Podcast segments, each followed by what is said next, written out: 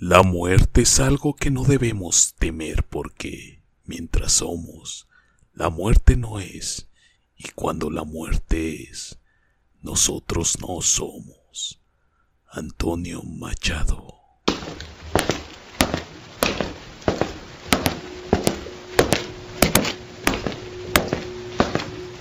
Fenómeno.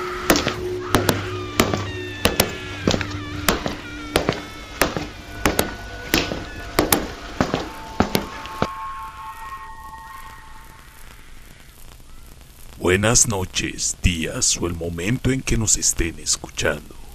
Sean todos bienvenidos a Fenómeno. Para las personas que no aceptan que la muerte sea santa o que simplemente rechazan cualquier otra fe que no sea compatible con su religión, la Santa Muerte es simplemente algo malo.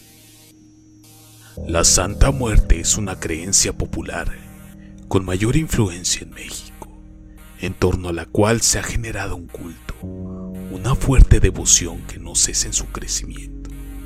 Según la Wikipedia, el nacimiento, por decirlo de alguna manera, se ubica en el año de 1460 en Catemaco, Veracruz, México. Hay que recordar este dato, ya que volveremos en un momento. El festejo en torno a su figura es el 2 de noviembre de cada año pero también aparece el 15 de agosto como el Día de la Santa Muerte, fecha adjudicada por los felieses. Quienes se refieren a la Santa Muerte también lo hacen con otros términos, entre ellos Santísima Muerte, Niña Blanca, La Flaquita y otros términos que hacen a la propia cultura mexicana, pero no exclusivamente. Esto es así ya que la creencia en la muerte no es exclusivamente en México, sino que se extiende por muchos países a lo largo y ancho del globo terráqueo, sobre todo en Estados Unidos, donde hay muchísimas personas inmigrantes que han propagado la devoción por la muerte. Historia de la Santa Muerte. Para comenzar a desarrollar la historia de la creencia, es necesario aclarar que no se puede realizar afirmaciones tajantes y concluyentes respecto del origen, porque es muy probable que aun quien esté más seguro se equivoque. Cuando se trata de remontarse a una historia tan lejana, solo queda reconstruir mediante la incorporación de datos que llegan según distintas corrientes. De ahí el origen sincrético, es decir, doctrinas muy distantes en sus ejes fundamentales que se unen de alguna manera para tratar de conciliar una verdad histórica. La historia tiene dos partes bien diferentes. La primera responde a la muerte en la cultura antigua. Esto data de muchísimos años atrás y se extiende en un periodo bastante prolongado. La segunda etapa tiene que ver con mediados del siglo XX y un acelerado crecimiento de la cultura de la Santísima Muerte, sobre todo en México y con más arraigo en las zonas más carenciadas de la población. Hay quienes ubican la presencia de la Santa Muerte en cuanto a creencia en las culturas antiguas hace más de 3.000 años.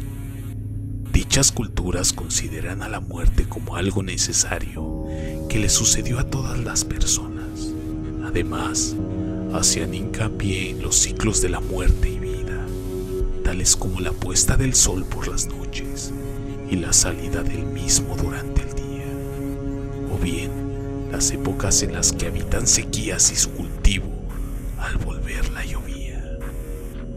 Los aztecas y la muerte, este pueblo fue uno de los que más fuerte instaló la presencia de la muerte la adoración se manifestaba en figuras de humanos que eran descarnadas y representaban una dualidad de lo que nos hace ser como somos. Claro que los aztecas no fueron los únicos en relacionarse cara a cara con la muerte. También podemos incluir a los zapotecos, mixtecos, totonacas y por supuesto a los mayas, entre otros. Con la llegada de los españoles a las tierras americanas, la situación comenzó a cambiar. Se produjeron matanzas indiscriminadas y se perdió muchísimo de la cultura original. La figura de la muerte en las creencias se intentó erradicar. Se buscó eliminar toda aquella relación con la Santa Muerte. De aquella fuerte presencia y convicción por parte de los aztecas, nos trasladamos al siglo XX, en donde vuelve a renacer el culto con mucha fuerza en los años anteriores. El lugar que identificar el renacimiento es Hidalgo y el año es 1965. Si hablamos de cantidad de devotos en la actualidad, creo que nos equivocamos si lo comparamos a la par con la cantidad de devotos que tiene la Virgen de Guadalupe. La Virgen de Guadalupe y la Santa Muerte son las dos grandes creencias mexicanas. Cabe mencionar la relación entre este culto y la Iglesia Católica. Esta última se posiciona absolutamente en contra, pero párrafo aparte se merecen sus seguidores, que muchas veces, más allá de lo que dice la Iglesia, los católicos actúan de una u otra manera según sus propios mandamientos. Por lo tanto, a más de un católico parece no importarle la santificación de un culto pagano.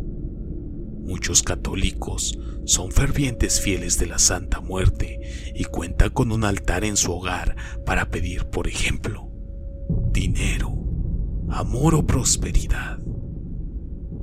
La cultura mexicana entonces está pulida por el culto de la Santa Muerte.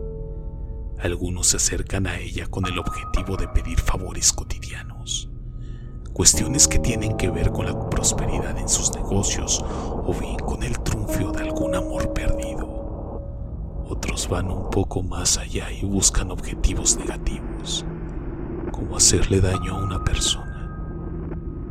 Estos últimos probablemente no hayan comprendido mucho acerca de la niña blanca. Lo que sí está muy presente cualquiera sea el fin que se busque. Son los rituales, altares, oraciones y ofrendas en torno a la Santísima Muerte. Otra fecha importante es el 20 de agosto, ya que allí se realiza una peregrinación al cual acuden personas de todas partes de México. La protagonista es la figura de la muerte, la más antigua de todas, esa que tiene relación con el esqueleto de San Fernando de Claraval. Para explicar a la Santa Muerte, como dijimos al comienzo, es necesario acudir al sincretismo. Dioses de la muerte. Mictlantecuhtli y Michelecuhtli. El primero es el señor del Mitlán, la religión de los muertos. La segunda es la señora quienes perdían su vida por razones ajenas al hombre, es decir, razones naturales, acudían a esta región. Claro que esto no era tan sencillo. Para llegar allí había que acudir a la señora y el señor de los muertos. Pero primero se encontraba una serie de obstáculos que debían sortear. Por ejemplo, desiertos o montañas, vientos sumamente fuertes, ríos imposibles de cruzar en donde solo se podía pasar con un perro que luego sería sacrificado. En fin, había que atravesar por piedras que se movían con el propósito de golpearte. Y además estaba Xochitonal, un famoso cocodrilo. Cuando quien había perdido la vida finalmente llegaba ante estos grandes señores, debían otorgarle ofrendas a estos últimos. Estas ofrendas estaban presentes en la actualidad cuando vemos los sacrificios que se realizaban por la Santa Muerte o los objetos que son recolectados con el objetivo de brindar amor, sobre todo respeto. Los señores de la muerte no eran fáciles de convencer Estos señores de la oscuridad estaban allí para todos los muertos, pero también quienes sentían la necesidad de recurrir a algún tipo de poder maligno, también los intentaban invocar.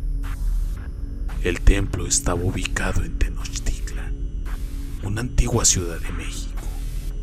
Allí en el centro de la ciudad radicaba Tlaxcico, el ombligo de la tierra. Los cráneos.